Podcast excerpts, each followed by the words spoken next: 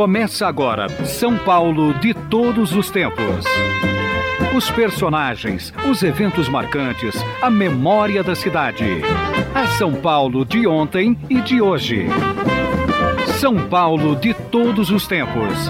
Um programa premiado com o colar do centenário pelo Instituto Histórico e Geográfico de São Paulo. Apresentação de Geraldo Nunes.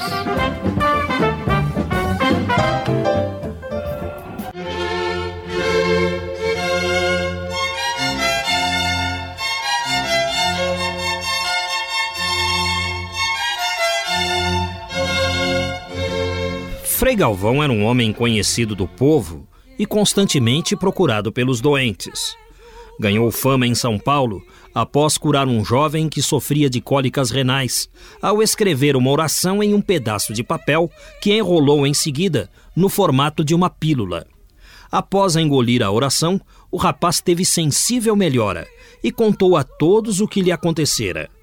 Isto se deu em uma São Paulo pacata, onde o silêncio do burgo de Piratininga só era quebrado pelo burburinho das tropas ou por uma carroça que passasse transportando as verduras que eram vendidas no mercado da Rua das Sete Voltas. Os bairros eram considerados regiões afastadas, e a luz, onde Frei Galvão construiu um mosteiro para as freirinhas reclusas, ainda era chamado de Guaré.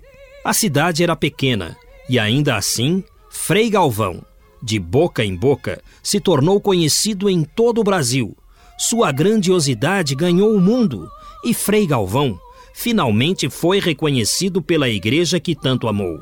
Apesar de tudo ter acontecido em uma cidade pequena, de lugares distantes, onde quase tudo era feito a pé, a fama de Frei Galvão atravessou o século XVIII, o século XIX, o XX, o XXI graças àquilo que chamamos de milagres.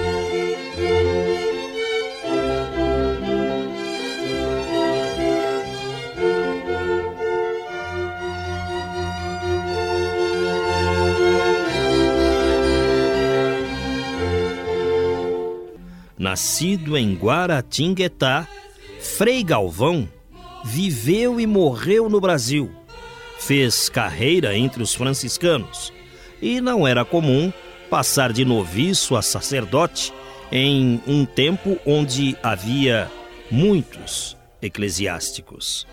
Hoje, o São Paulo de todos os tempos vai conversar com Carolina Chagas, jornalista, autora do livro Frei Galvão: A Vida, os Milagres e as pílulas milagrosas do primeiro santo brasileiro. Olá, Carolina, como vai? Olá, Geraldo. Muito bem, e você? Muito bom, é um prazer recebê-la aqui.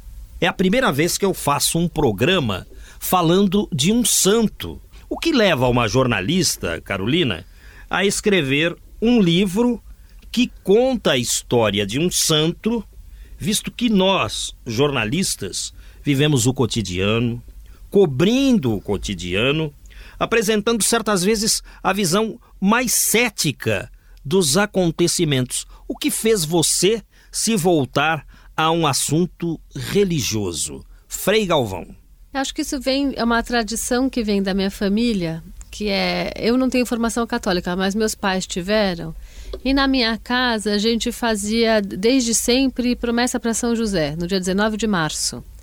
Então, dia 19 de março é dia de São José e você pode fazer um grande pedido para o santo, uma casa, um, um namorado que você queira muito, uma, um trabalho, qualquer uma doença que você precisa superar. Os nordestinos pedem chuva. Pedem chuva, exatamente. Colocam né, a, o, o sal grosso na janela. Em troca disso, você fica sem comer um ano inteiro uma fruta que você sorteia como um amigo secreto. Coloca o nome de todas as frutas num papel, recorta, dobra faz o pedido e tira essa fruta. E aquele ano você fica o ano inteiro sem comer é, aquela fruta para ter o seu pedido realizado. Então eu tenho essa coisa com o santo no cotidiano da minha vida desde muito cedo. E acredito, para mim, santo é uma coisa muito próxima.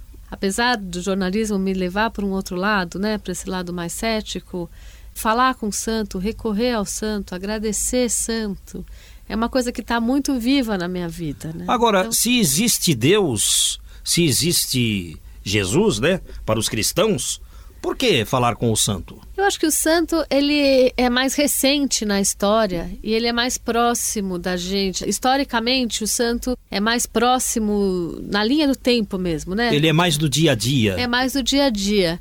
E acho que por isso dá uma proximidade mesmo com a pessoa. Porque você não vai importunar Cristo por causa de um namorado, sabe? Assim, é uma coisa. Você tem coisas menores. Acho que tem essa visão de que o santo viveu aquilo, né? Passou por aquelas dificuldades, viveu essas aflições humanas menor, mais comezinhas. Então a sensação que dá é que eles vão te entender melhor.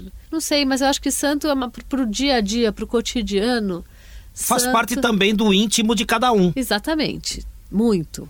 Eu acho que, que eu fui na minha vida isso aconteceu de uma forma natural, né? Então, falar de santo, conversar sobre santo, saber mais da vida de um santo foi uma coisa que começou a me chamar a atenção, porque no fim a gente conhece o santo, sabe? Mas não sabe a fundo a história, o que, que levou aquele santo a virar o que ele, o que ele representa hoje, né? Bom, sentido. e essa escolha por Frei Galvão? Frei Galvão é o primeiro santo brasileiro, né? No fim, ela, ela veio por conta dessa desse fato quase jornalístico. Sim, né? quase não. É, fato, fato jornalístico. É notícia. Então, é, uma, é uma notícia. E aí inspirou saber melhor o que foi esse homem, né? O que, por que, que essa, esse homem está virando um santo? O que, que ele fez para merecer? Bom, eu já falei título? que ele nasceu em Guaratinguetá. Isso. E é uma cidade onde havia muitos pescadores é, por causa do rio Paraíba. É, Nossa Senhora Aparecida também apareceu ali, né? É, encontraram, encontraram no, no, fundo do no, rio, no não foi? É, puxam a rede, né? Na hum. Nossa Senhora Aparecida é, são dois pescadores que recebem uma encomenda de fazer uma pesca muito grande, porque o capitão Mor, que era o prefeito, né? O prefeito barra governador, ia passar pela cidade, então precisava ter mais peixe naquele dia. E eles vão então no Paraíba do Sul, bem perto de Guaratinguetá, e ficam tentando pegar peixe, não vem, jogam a rede, não vem peixe, jogam a rede. Aí um deles joga a rede e a hora que puxa, vem o corpo de uma Nossa Senhora, né? É Nossa Senhora Conceição. E aí jogam a rede de novo e vem a cabeça da Nossa Senhora. E aí esse homem, é muito bonita a imagem, ela é enegrecida, né? Por isso que ela é uma imagem de Nossa Senhora Conceição que dizem pode ser feita em terracota ou ela era de uma madeira que escureceu porque estava no rio, mas ela era enegrecida e chama muita atenção. Ele embrulha ela, junta a cabeça com o corpo, embrulha num pano e coloca no canto do barco. E aí diz que a hora que joga a rede, a partir desse momento a pesca é de uma fartura, que eles têm medo que o barco afunde, de tanto peixe que vem daí. E aí começam a atribuir uma série de milagres né, a essa imagem de Nossa Senhora que apareceu no, no, no Rio. Né? Agora, né? existe então... uma mística que depois as partes separadas da santa se uniram Aí já é, é folclore. Eu, quando começo essas pesquisas, como eu tenho essa, essa ligação, eu, eu, eu, eu acho que já, não, não, não acredito, não, não coloco as coisas assim, é folclore, não é folclore. Eu conto. Eu acho que é como uma história, né? Virou para a história. A gente não está naquele tempo para poder checar como é que foi, como não foi. A coisa aconteceu. E o Frei Galvão? O Frei Galvão nasceu em 1739 em Guaratinguetá. A data exata que ele nasceu não existe, não tem o registro, porque ele nasceu entre 38 e 39 e não sabe o dia. E o registro, o livro de registros da Igreja da Matriz de Guaratinguetá, do período de 1729 a 1740, se perdeu. Então não existe a data de nascimento do Frei Galvão. O que existe é um documento que ele fez na, quando um irmão dele foi casar. Ele fez uma carta testemunhando, ele serviu de testemunha do casamento e ele diz que naquela data ele tinha uma certa idade que os historiadores deduzem que ele nasceu em 1939 a partir daí, né? Mas não existe essa data exata. Mas, ele, mas a gente acredita, né, para registro, que ele nasceu em 39 para fazer as contas. Aí ele morou em, lá em Guaratinguetá 13 anos. O pai dele era um comerciante, era um, era um imigrante português que casou com uma fazendeira de Pindamonhangaba. Mas ele não era muito da terra, não era um homem que administrava bem fazenda. Então ele foi para a cidade E aí ele virou um homem que fazia um comerciante mesmo. Ele tinha um comer... levava coisas de um estado para o outro, era uma coisa de comércio. O pai do Frei o Galvão. pai do Frei Galvão. Você tem o nome do pai do Frei Galvão? Antônio Galvão de França e o Frei Galvão também, é Antônio Galvão de França. Ele é o quarto filho de sete que vingam, né? A mãe dele teve vários filhos, mas foram sete. E é engraçado porque o primeiro, o irmão mais velho, chama José. E ele que recebeu o nome do, do pai. Às Ele vezes é... para homenagear outros parentes. Ant, antes, né? an- Antes anteriores, avós. isso, sim. exatamente. Ele tem o nome do pai, mas aí eles eram devotos de Santana, né? Da mãe de Nossa Senhora. Mãe de Maria. Por isso Santana Galvão? Exatamente. Então, quando ele faz os votos religiosos, ele coloca o Santana no meio. Ah, então não tinha antes. Não tinha antes, ele não é Santana de nascença. Ele era Galvão de França. E o que o levou a seguir a vida religiosa? Então, com 13 anos, ele, o pai dele queria que ele estudasse. Então, eles eram de uma família muito boa e o pai queria que os filhos estudassem. Ele manda o Frei Galvão estudar com os jesuítas em Salvador, na verdade, a 130 quilômetros de Salvador, que era um colégio jesuíta que tinha lá. Nessa época que ele viveu, tinha uma questão com os jesuítas e os portugueses. Tinha uma. No passado remoto, o Estado que mandava na igreja portuguesa, e nessa época tem um conflito, Marquês de Pombal, que transfere esse conflito para o Brasil. E por isso, nessa ocasião, não tinha mais uma escola de jesuítas em São Paulo, que tinha sido fechada. E os jesuítas eram conhecidos como os melhores educadores no país. Então, o pai dele manda ele para esse colégio na Bahia, que é próximo de Salvador. Ele fica lá seis anos e se encanta. Ele queria virar jesuíta. Ele, ele manda uma carta para o pai, dizendo. Eles se comunicavam por carta, era, era muito remoto, era tudo muito difícil. Ele foi a pé para esse colégio. Ele saiu de Guaratinguetá e foi até uma cidade a 130 quilômetros de Salvador a pé, com alguns escravos. Então era uma época, para a gente é impensável isso hoje. O quê? Ele né? foi a pé de Guaratinguetá até a Foi. Bahia? Ele anda a pé o tempo todo. Isso é uma característica do Frei Galvão, né? Tudo que ele fez em vida foi a pé. Repete, ele foi a pé de A Guaratinguetá É. até a Bahia, até, a Salvador? Bahia, até Salvador. É tudo dele, porque diz que nessa época era muito comum ter as cadeirinhas, né, que os escravos levavam e, ele, as, as- e as pessoas iam sentadas, as pessoas mais abastadas eram os escravos iam a pé, mas a pessoa ia sentada na cadeirinha. E ele foi a pé? Ele foi a pé. Desde sempre, ele sempre é, diz que é uma característica dele, assim, que ele era uma pessoa muito próxima dos escravos, ele tratava os escravos como iguais. Não dá para dizer como iguais, mas ele tratava com muita deferência, que era, não era uma coisa comum naquela época. E ele andava a pé, ele recusava usar qualquer tipo de transporte que não fosse as próprias pernas. Quanto tempo eles levaram a pé no século XVIII É, de, então. de Guaratinguetá até Salvador? Porque não tinha estrada, né? Ninguém entra em detalhes. Eu não vi, eu imagino, eu não achei esse dado. Fiquei muito curiosa, mas é, é- são histórias perdidas, né? No fim, é muito bem feita a pesquisa sobre o Frei Galvão. Mas como ela não é um dado histórico, ela não tem uma, um método, né? Tem horas que você tropeça em alguma uma coisa que você quer, fica super. Eu fiquei curiosíssima para saber, não sei. Frei Galvão chegou a Salvador, foi estudar no colégio jesuíta, gostou muito do trabalho dos jesuítas, escreveu para o pai dizendo que queria ser um jesuíta também. Qual foi a resposta? O pai dele falou: Não, senhor, volta para casa. A mãe dele tinha morrido nesse período. Volta para casa que seus irmãos estão muito novos e eu estou precisando de ajuda aqui. Não dá para ser jesuíta. O que se sabe é que o pai dele era um homem que tinha conhecimentos políticos muito grandes e ele sabia que aquele colégio também estava ameaçado de fechar. Então ele sabia que se o Frei Galvão seguisse a ordem dos jesuítas, seria uma coisa muito sofrida e teria muita dificuldade no caminho dele. Então ele chama o filho para perto e ele falou: Bom, vamos ver se esse menino quer mesmo ser, seguir carreira religiosa. Se for seguir, a gente pensa numa outra ordem para ele acompanhar, para não. Porque dos jesuítas não vai dar pé. No, no Brasil, nesse momento, não é uma boa você seguir a carreira religiosa junto com os jesuítas. E é o que acontece: ele volta, passa dois anos em Guaratinguetá com a família, mas a vontade de seguir carreira religiosa é muito maior do que a de ficar em casa.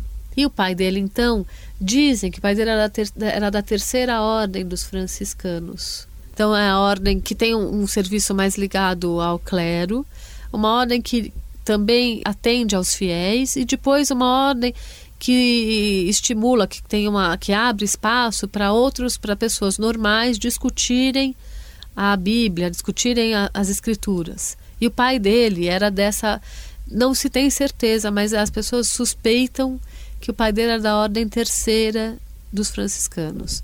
E por isso encaminhou ele para estudar junto com os franciscanos. E aí ele se acha, né? Ele vai estudar primeiro no Rio de Janeiro também, a escola melhor que tinha na época no Rio de Janeiro. Ele foi muito bem formado junto aos jesuítas, ele tinha uma formação impecável. Tanto do ponto de vista humano, porque naquela época ia seguir carreira religiosa pessoas de boas famílias, ricas. Então era muito difícil para o menino que chegava aceitar o, o, a forma. Os meninos tinham que fazer de tudo: tinham que varrer, tinham que arrumar a casa, tinham que estudar, tinham que rezar, tinham que meditar. Tinha pouco luxo e tinha muitas obrigações, né? Então, às vezes, as, as, os meninos tinham dificuldade em aceitar aquela rotina.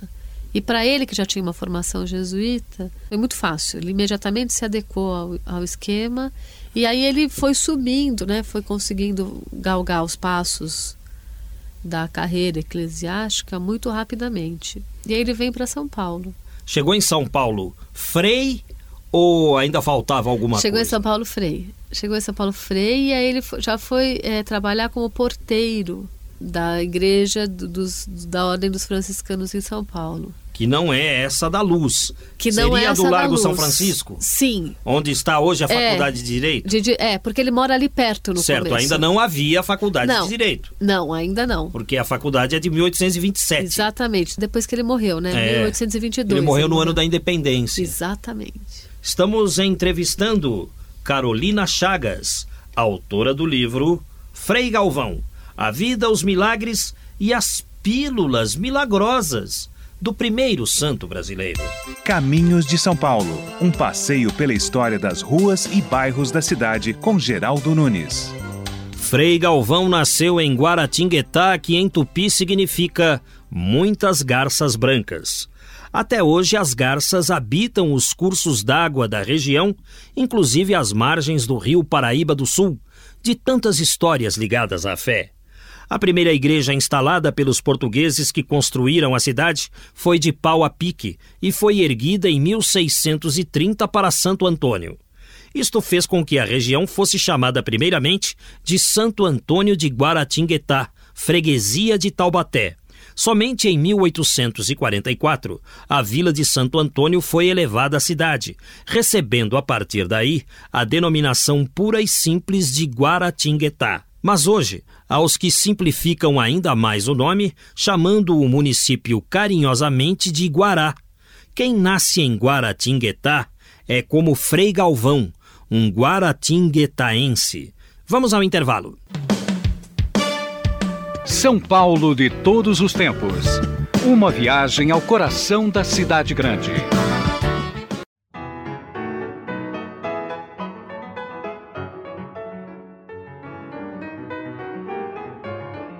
A pianista Valdilice de Carvalho pesquisa partituras de antigos compositores. Estamos ouvindo, por exemplo, de Barroso Neto, que viveu entre os séculos 19 e 20 no Rio de Janeiro, a composição Alegria de Viver.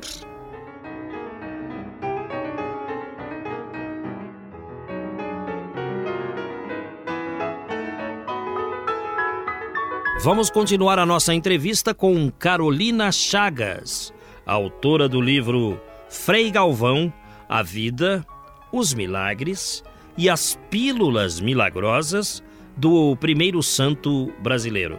O seu livro, Frei Galvão, já está disponível aos interessados? Está nas livrarias? Desde o dia 19, ele foi distribuído para as livrarias. 19 de abril. De abril, exatamente. E foi no, no dia de Santo Expedito. É, Entrou num dia santo o livro de Frei Galvão. com certeza. Será que existe uma concorrência entre os santos lá em cima? Hein? Sabe que é engraçado essa coisa do Santo Expedito? Quando da canonização do Frei Galvão, você precisa comprovar um milagre para ele ser beatificado, depois comprovar um milagre, depois da beatificação tem que ser comprovado um milagre para ele ser canonizado, né? Esse é o processo da canonização.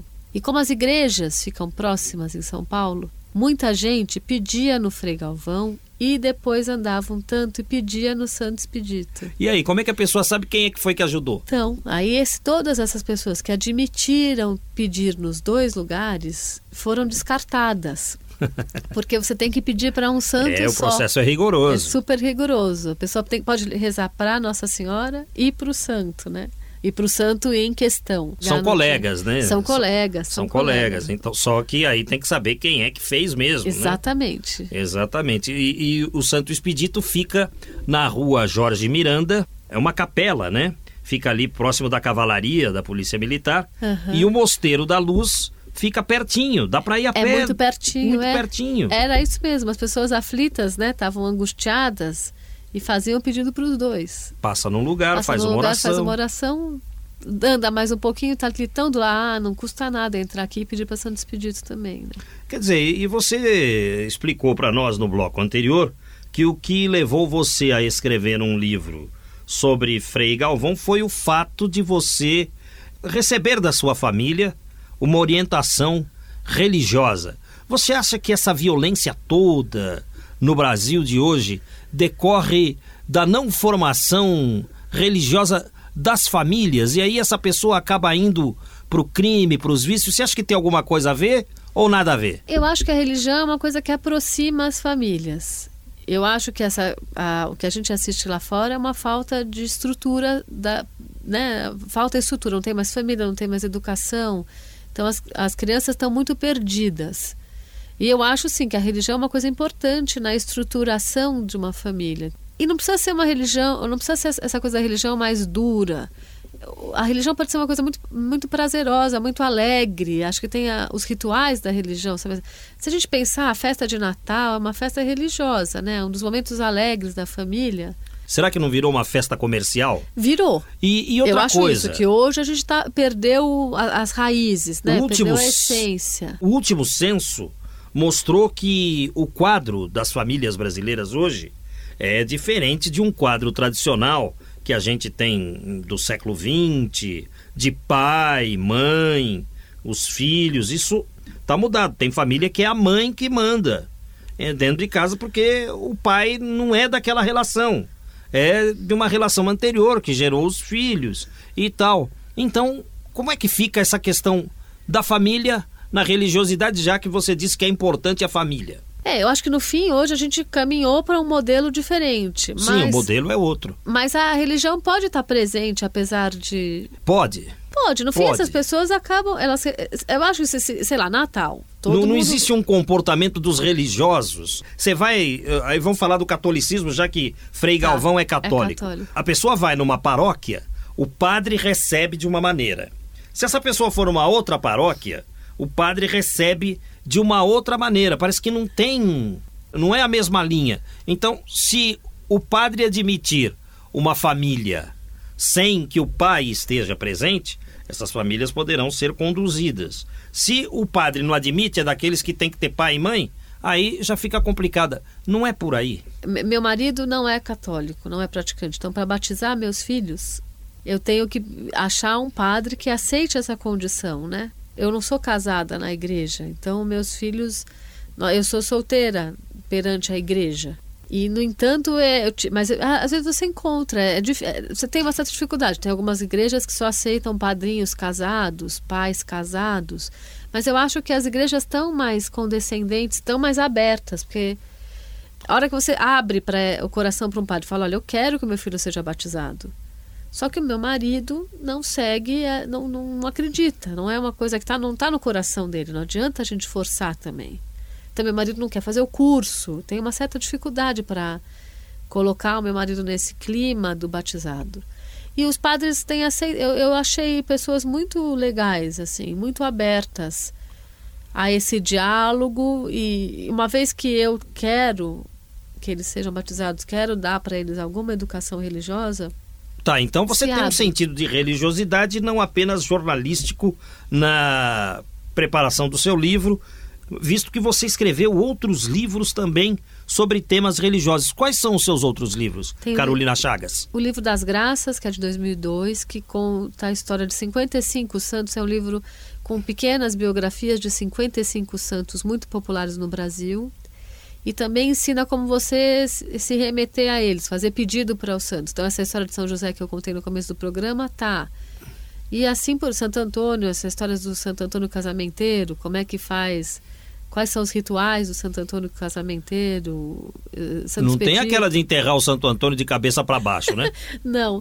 Coitadinho do santo. Coitadinho. Mas tem, né? Mas Hum. podia estar, porque é esse tipo de esse tipo de ritual de para atrair que- a atenção do santo que eu coloco no livro. E por que, que os santos perdem a fama em determinadas épocas? Por exemplo, São Gonçalo, que é o nome de uma igreja lá na Praça João Mendes, lá existe a igreja de São Gonçalo. No século XIX, o santo casamenteiro era São Gonçalo. As moças iam pedir casamento para São Gonçalo. Hoje não, se pede para Santo Antônio. Você sabe por que, que houve essa inversão de valores, vamos dizer assim? Eu acho que não são valores, eu acho que santo é uma coisa que entra e sai da moda. Isso eu ouvi de várias pessoas. Assim, tem uma coisa da mo- eh, tem um santo, tem santos que tem uma coisa da, do popular mesmo. Um santo que está fazendo mais milagres junto a uma comunidade acaba ganhando mais atenção ali. O, o santo da moda agora é Santo Expedito, né? Todo mundo fala do Santo Expedito, que é um santo que as pessoas quase É. não falavam nos anos 60. É, é, Me Santo disseram Expedito que é foi um santo... padre que divulgou Santo Expedito com aqueles santinhos que a Sei, gente encontra sei. pela cidade toda, e aí ele pegou fama. Pode ser, né? Pode ser, eu acho. Eu acho que os santos entram e saem da moda, assim. é, Felizmente. Eu acho que felizmente, porque eu sou a favor dessa proximidade que os santos dão para a igreja, para o fiel, sabe assim, dão essa. Havia um outro santo da moda, que era o santo que ficava na igreja do Rosário, que foi demolida, aquela igreja do final da 15 de novembro. Era Santo Elesbão. Ninguém hoje nem ouve Nem falar em falar. Santo Elesbão. Não. Que era o patrono daquela, Daquela igreja. igreja. A igreja também foi demolida. São coisas que acontecem. coisas que acontecem. Mas são coisas de São Paulo. Mas vamos falar da chegada do Frei Galvão a São Paulo, Carolina Chagas. Vamos. Então ele chega e ele vai trabalhar como porteiro e confessor desse. Lá no Largo convento São Francisco. Lá no Largo São Francisco. Porteiro e E confessor. porteiro era uma função muito importante, porque é o que recebe os fiéis na porta. É o- É o padre que fica lá à disposição dos fiéis aflitos que chegam na igreja. E também recebe os, os religiosos. É- Era uma, uma função muito importante. Ainda tem isso lá na igreja de São Francisco. Uma pessoa que fica lá que esperando. fica recebendo os fiéis. É, é uma, é uma função de muita importância. E o Frei Galvão era um homem muito culto e um homem que tinha muito dom de falar. Ele falava muito bem, ele chamava muita atenção com as coisas que ele dizia. Era um- uma pessoa muito compreensiva, muito bondosa. Ele foi fazendo fama na cidade. Aquela pessoa, todo mundo queria ir lá se confessar com ele, conversar com ele, dividir as aflições com ele.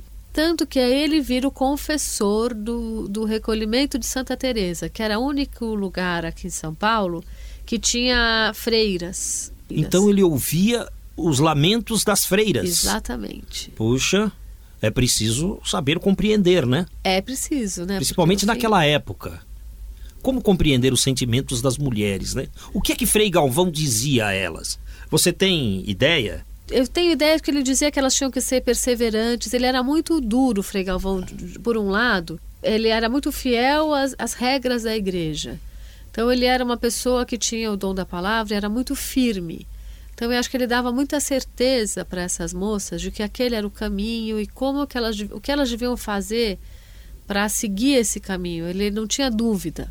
Tanto que até hoje são freiras que preparam as pílulas do Frei Galvão, não É, é? essa ordem foi ele que criou, né? Porque então, ele, nesse, nesse recolhimento de Santa Teresa, ele conhece a irmã Helena de Paranapanema, que é uma senhora que era muito devota, muito entregue, e ela diz para ele que está recebendo visões de Cristo, pedindo que se construísse um outro recolhimento para freiras em São Paulo, que aquele lugar estava ficando pequeno para tanta para tanta procura por, por mulheres com vocação religiosa. É uma coisa muito conflitante para ele esse primeiro encontro com a irmã Helena, porque ele percebe a força dessa mulher, Mas ele, ela diz que ela está tendo visões de Cristo, é uma coisa muito impressionante. Então ele vai conversar com os superiores dele e começa a relatar o que essa mulher está dizendo e percebe que ela de fato estava tendo essas visões mesmo, tem essa necessidade, essa urgência que Cristo informa para ela de fazer um outro lugar. E aí ele abraça essa causa, que vira a causa da vida dele, né?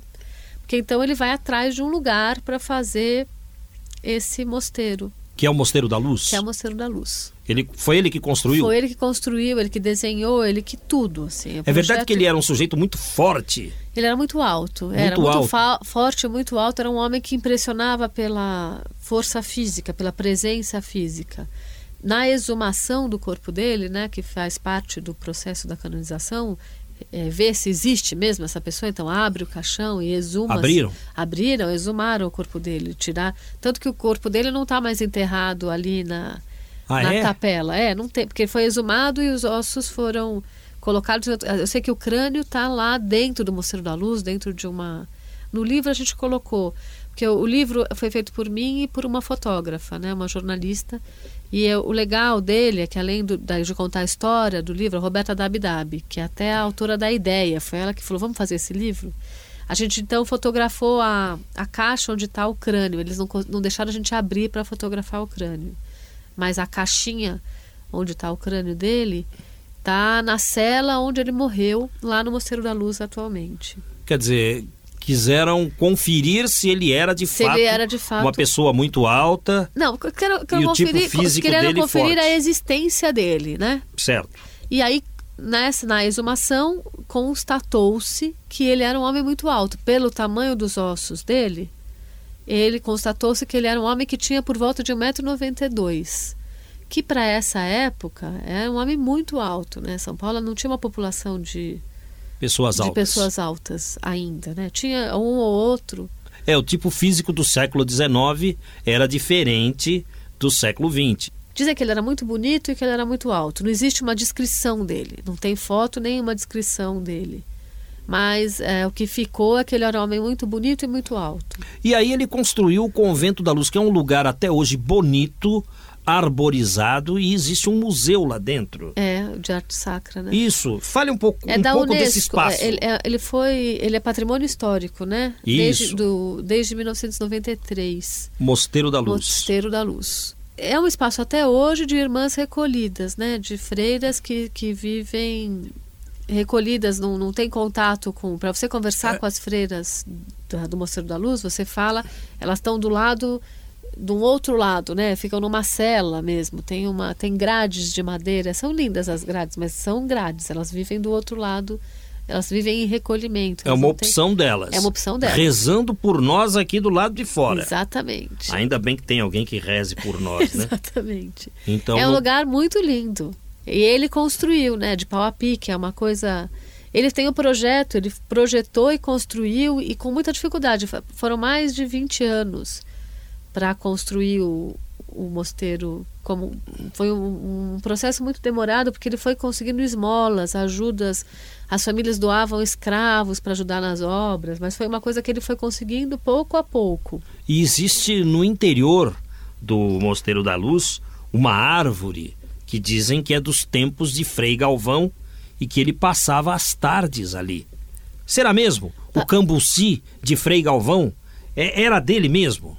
É, dizem que ele passava, ele gostava muito das crianças e que ele tinha um momento que ele ficava mesmo lá, para, quietinho, né, introspectivo, rezando e atraía para dar espaço para quem quisesse se aproximar dele, principalmente crianças, para irem lá conversar com ele, trocar uma ideia, é verdade. Carolina Chagas, na sequência do São Paulo de todos os tempos, você vai falar das pílulas milagrosas de Frei Galvão. Você vai falar para nós sobre as pílulas milagrosas, como surgiram essas pílulas, quem teve a ideia e quem fabrica. Agora, Juliano Spayer. Viva São Paulo! A Semana Santa sempre traz à memória do Ricardo Ferreira algumas coisas marcantes de sua infância. Quando eu era criança, a partir da quinta-feira já se iniciava uma série de não pode e é pecado que nos inculcavam um sentimento de culpa tão grande que a maior impressão que eu tenho desses dias era de escuridão e melancolia. Não se podia ligar TV, rádio, vitrola, jogar bola, brincar, falar alto, xingar alguém, brigar e dar risada. Em casa, apesar do catolicismo mais de tradição que religião, essas regras eram observadas da mesma forma. Era somente um hábito que todos seguiam. E a bacalhoada de sexta era e ainda é imprescindível. Viva São Paulo compartilhando as histórias e costumes da sua família na cidade. Participe pelo site. Os suplícios dos santos católicos sempre me deixaram impressionados. São Vito virou mártir, porque depois de ter sobrevivido a um tacho com óleo fervente, foi colocado em uma esticadeira. Santa Bernadette precisou inalar a lama dos porcos e São Sebastião morreu espetado em uma estaca. Fatos impressionantes. Estamos apresentando São Paulo de todos os tempos. Os personagens e eventos de São Paulo de ontem e de hoje.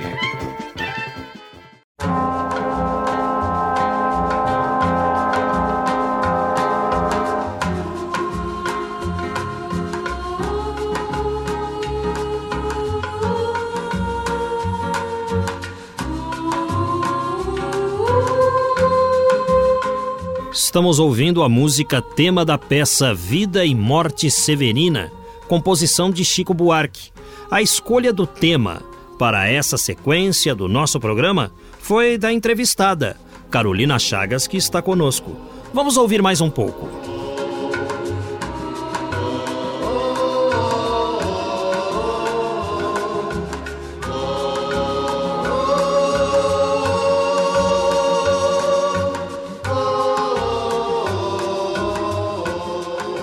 Vamos continuar a nossa entrevista com a Carolina Chagas, autora do livro Frei Galvão a Vida, os Milagres e as Pílulas Milagrosas do Primeiro Santo Brasileiro. Está tramitando no Congresso Nacional um projeto para tornar o Dia de Frei Galvão feriado nacional. Você concorda, Carolina? Frei Galvão merece se tornar um feriado nacional, visto que ele é um santo genuinamente paulista? Eu acho que merecer, merece, mas chega, né? De, chega de feriados. feriados. Na Bahia ainda há feriados para todo tipo de santo. Mas no restante do Brasil isso não acontece mais. Você se lembra, nos anos 60, o então presidente Castelo Branco decretou, decretou o fim, fim de vários feriados. Dia de São João, era feriado. Dia de São Pedro era feriado. O Brasil não trabalhava, era só feriado. Na Bahia ainda é assim, mas no restante do Brasil não. E aí Castelo Branco morreu num acidente aéreo. Teve gente que disse que foram os santos que ficaram bravos com Castelo Branco. Será mesmo? Acho que não, né? Acho que não, acho que não. Até porque as pessoas não louvam o santo, né? Vão viajar, Exatamente. vão pra praia. Ninguém vai na, ninguém vai para o Mosteiro da Luz, nem, pro, nem em Guaratinguetá, nas igrejas que estão para Com certeza vai estar todo mundo na praia. Quantas igrejas já são dedicadas a Frei Galvão? Está proliferando agora, né? Mesmo em Guaratinguetá, a igreja da Matriz não é de Frei Galvão. Mas tem duas igrejas lá que já, já são de, para Frei Galvão. Agora, existem igrejas que são de dois santos. Existem. Então, ele pode dividir também. Sim. Eu acho que isso vai aumentar. Eu acho que eu, eu não tenho esse dado, mas eu, eu, é, o que eu sei é que as coisas que estão surgindo igrejas para ele e que devem aumentar as igrejas de duplos santos que ele vai dividir essa igreja com algum outro santo, né? E eu fiquei de perguntar para você, Carolina Chagas, como é que surgiu a tradição das pílulas milagrosas de Frei Galvão? Como é que surgiu?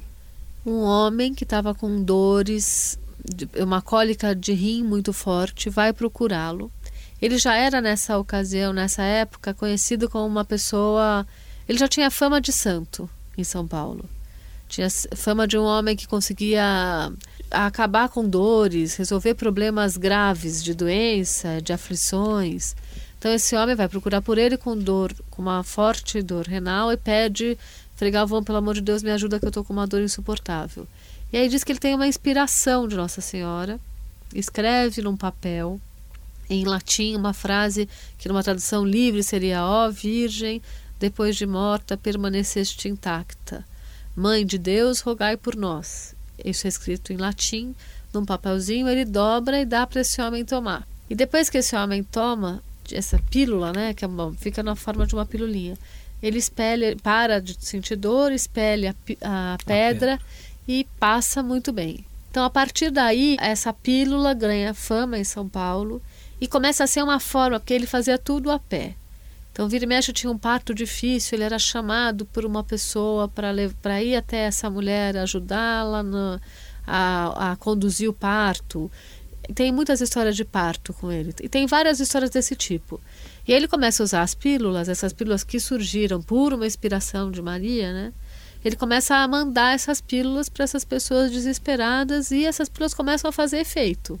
E aí vai ganhando uma fama é a fé das pessoas. A fé das pessoas. É igual o placebo dos médicos, né? É, a pessoa toma é. o placebo e melhora, não sabe por quê. É isso que eu falo. Quando eu faço essa pesquisa, eu não entro nessa questão, porque eu acho que é uma coisa tão maior essa questão da fé. Se a gente for tentar explicar, vai caminhar para um, uma, uma resposta como essa, de um placebo. Mas acho que é uma coisa da fé mesmo, né? As pessoas acreditam.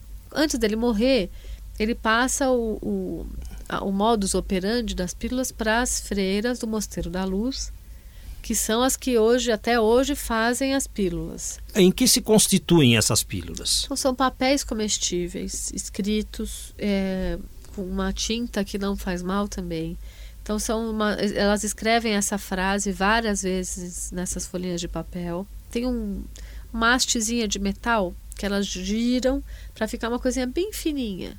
E aí cortam esse papelzinho em vários pedacinhos que geram esses embrulhinhos que tem, porque você vai lá, você recebe um, um papel embrulhado com três pirulazinhas, que são abençoados pelo padre do Mosteiro da Luz.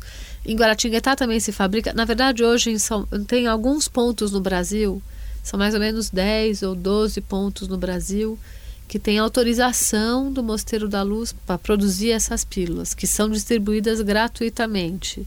E a fila é muito grande para é retirada? Imensa. É imensa. Aqui em São né? Paulo é imensa. Na época que eu fiz a pesquisa para o livro, que foi março agora desse ano, que eu terminei, fui fiz a última visita, por causa da fama que o Frei Galvão está ganhando, elas estão estimando que estão distribuindo mais de 10 mil pílulas por semana. Uma fila interminável mesmo. Você chega lá, tem sempre fila.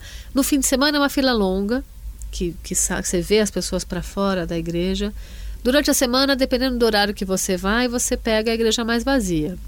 Mas sempre tem cinco, seis, oito pessoas ali esperando pelas pílulas. E por causa dessas pílulas é que Frei Galvão tornou-se santo? Eu acho que essas pílulas mantiveram forte a crença no Frei Galvão. O fato de ter essas pílulas que são fisicamente, né? Que você vai buscar essas pílulas fisicamente, que é uma coisa física, né? Então você vai buscar, você pega, você faz a, a oração, faz a novena. Durante nove dias é, tem que rezar e fazer o pedido para que te levou a buscar as pílulas e toma a pílula no primeiro, no quinto e no nono dia, porque vem três pedacinhos de papel dentro desse embrulhinho. Eu acho que isso estimulou, sim, manteve viva essa, esse culto ao Frei Galvão. Dura ele... tanto tempo, né? É. Desde a morte dele? Desde a morte dele. Desde, em vida, né, ele já fazia. Quando ele, antes dele morrer, ele passou esse conhecimento para as freiras de como fazer as pílulas. Elas mantiveram a produção das pílulas e até hoje. Frei Galvão morreu do quê? Morreu de velhice. Ele morreu. De ele envelheceu, mesmo? é.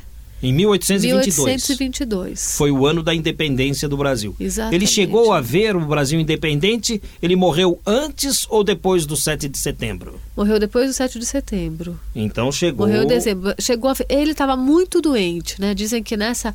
Os últimos dois anos dele, ele passou nessa cela que ele tinha lá no Mosteiro. Ele não morava no Mosteiro da Luz. Durante a vida toda ele morou na Ordem dos Franciscanos ali perto. Ele ia todos os dias, ele tinha era uma, era uma ocupação importante dele, a formação dessas religiosas do Mosteiro da Luz, mas ele não morava ali o tempo todo. Só que quando ele ficou doente. Ele pediu autorização. Doente da velhice, né? Doente da velhice. É, ele foi ficando fraco, né? E, e morreu. E aí, quando ele estava doente, ele pediu para ficar lá, porque as freiras cuidaram muito bem dele, né? Eram pessoas que tinham muito afeto por ele. ele tinha, mas diz que ele era uma, era uma cela simplíssima dele, que a cama dele era menor que ele, então que ficava o pezinho para fora. O legal dessa cela, até acho que a, tende a virar um museu. Vão ter, vão abrir esse espaço para as pessoas verem, mas tem na parede um desenho que ele fez da igreja do mosteiro, assim, das torres do. E quando foi que decidiram fazer de Frei Galvão um santo? Quando foi que entrou o processo pela canonização? Primeiro tem a beatificação, depois, depois a, canonização. canonização. Quando é que começaram então, os processos? Então, na verdade, são três processos, né? Só o último processo, que começou em 93, 94, que foi adiante e fez dele um santo. Mas já tinha sido pedido para o Vaticano três vezes, duas vezes antes, né? Foi mais de 50 anos entre o primeiro pedido e a canonização, passaram mais de 50 e anos. E o que é que convenceu a igreja a tornar Frei Galvão realmente um santo? Olha, não, de verdade, então, esse eu, eu homem foi um santo. João Paulo II, preocupado com essa questão da igreja estar tá perdendo fiéis, começou a estimular a canonização dos santos. Para isso, ele simplificou o processo de canonização. Até João Paulo II, era preciso ter dois milagres reconhecidos é para ser beatificado um santo e depois dois milagres, depois da beatificação, mais dois novos milagres para esse santo ser canonizado. Além de outras outras pequenas burocracias ali para se canonizar. Para você constatar um milagre é muito caro. É um processo muito burocrático que tem muitas etapas que precisam ser cumpridas é muito trabalhoso o processo de canonização de um santo. Então, não conseguia, ninguém conseguia chegar a esse nível de detalhamento para convencer o Vaticano que, a, que os santos eram santos. Com o João Paulo, ele reduz esse, esses milagres para um. Então, precisa de um milagre para beatificar, um milagre reconhecido para beatificar e depois de beatificado, o santo tem que fazer um outro milagre. Então, sei lá, beatifica dia 12 de outubro de 1993. A partir de 93 em diante, ele tem que fazer um outro milagre e confirmar que esse milagre foi feito depois de 93, dessa data, para ele ser canonizado. E o Frei Galvão fez? Frei Galvão fez. Quais São foram os milagres? milagres? Então, um é uma menina que, tava, que tinha um, problema de hepático, né? Ela estava internada em São Paulo e entre a vida e a morte. E o pai, é, o pai não, desculpa, o médico falou para a mãe: Você sabe rezar? Porque agora a única coisa que salva sua filha é a oração. E a irmã dela conhecia Frei Galvão, vai buscar as pílulas e diz que ela, elas contam que elas colocam no algodão escondido dos médicos, ninguém, porque a menina não podia comer nada, ela estava numa situação, ela estava em coma, na UTI, aí colocavam numa num algodãozinho molhado a pílula para a menina engolir.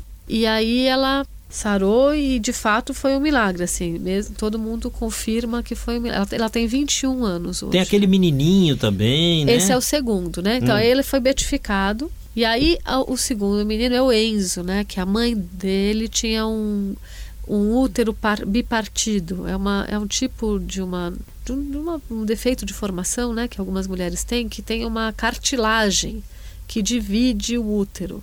É uma coisa durinha mesmo. Então, é, nenhuma das, dos pedaços do útero, assim, nenhuma das faces do útero tem tamanho suficiente para o desenvolvimento de uma criança. Ela engravidava, mas ela perdia os filhos. E aí ela engravidou e soube do Frei Galvão e começou a tomar as pílulas durante a gravidez. E ela conta porque assim, diz que assim que a, o útero recebia a criança, ela tinha dores, porque tinha uma contração para expelir aquele corpo estranho. É normal isso, né? Quando você fica grávida, eh, existe um risco de você perder o bebê nos três primeiros meses, porque aquele bebê é visto como um corpo estranho. E no caso dela, essa briga do organismo contra esse corpo estranho era muito maior e acabava bem sucedida porque ela não tinha mesmo espaço para brigar aquele bebezinho. E ela conta que desde que começou a, tomar as pílulas, ela para de ter as dores, os sangramentos, ela começa a ter uma gravidez tranquila. E a gravidez dela foi super tranquila. E os médicos achavam que esse menino podia nascer com problemas, porque era muito pouco espaço de desenvolvimento desse, dessa criança dentro da barriga dela. Mas nasceu um menino perfeito, nascer assim, foi até o fim a gravidez, e nasceu um menino perfeito, né, que é esse Enzo. E aí a é um milagre, assim, a, a mulher que fez a, A médica fala que não é um milagre, não tinha como a própria criança, médica reconhece. A, a, própria médica reconhece que, que não tinha condições de desenvolver uma criança na barriga daquela moça. Esse fato realmente é, impressiona. Impressiona. E para fazer a canonização, você tem que ter esses registros, depoimento desses médicos, dá trabalho, né? É um processo trabalhoso. Puxa, tudo isso acontecendo em São Paulo. Exatamente. Nesta cidade que nós falamos sempre aqui neste programa. Tanto que o programa tem o nome da cidade: São Paulo de todos os tempos. São Paulo, que já é nome de santo, agora tendo um santo que viveu nessa cidade. Carolina Chagas, Frei Galvão vai durar para sempre ou será um santo da moda, como foi Santo Elesbão, como foi São Gonçalo? Frei Galvão é para sempre, como Eu... Santo Antônio, por exemplo. Eu acho que o Frei Galvão é, é uma figura muito forte. A história dele é muito impressionante. Essa coisa da pílula, ele tem, tem algumas coisas muito firmes, assim. Eu, eu apostaria que sim. Só o tempo dirá, né? Daqui a 30 anos você vai estar aqui falando de São Paulo todos os tempos. Quem Tomara. sabe a gente uh, vai poder constatar. Mas eu acho que o Frei Galvão é um santo que tem vida longa, é um santo para sempre. A minha sensação é que ele é muito forte. Para adquirir o seu livro? Livrarias também pode tentar pelo site, né? www.publifolha.com.br. Carolina Chagas, muito obrigado pela atenção dedicada ao São Paulo de todos os tempos. Transmita meus cumprimentos à sua colega fotógrafa, a Roberta Dabdab. Um abraço a vocês, sucesso. Muito obrigada, um abraço aos seus ouvintes. E o programa de hoje vai se encerrando. A todos, desde já, o nosso abraço.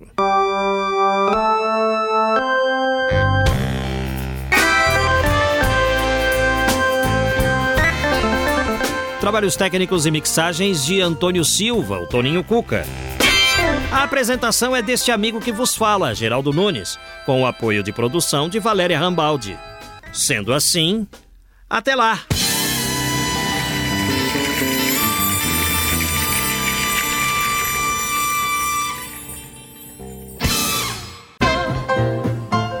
Estamos encerrando mais uma edição do programa São Paulo de Todos os Tempos.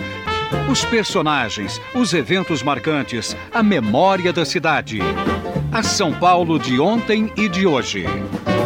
São Paulo de Todos os Tempos. Um programa premiado com o colar do centenário pelo Instituto Histórico e Geográfico de São Paulo. Apresentação de Geraldo Nunes.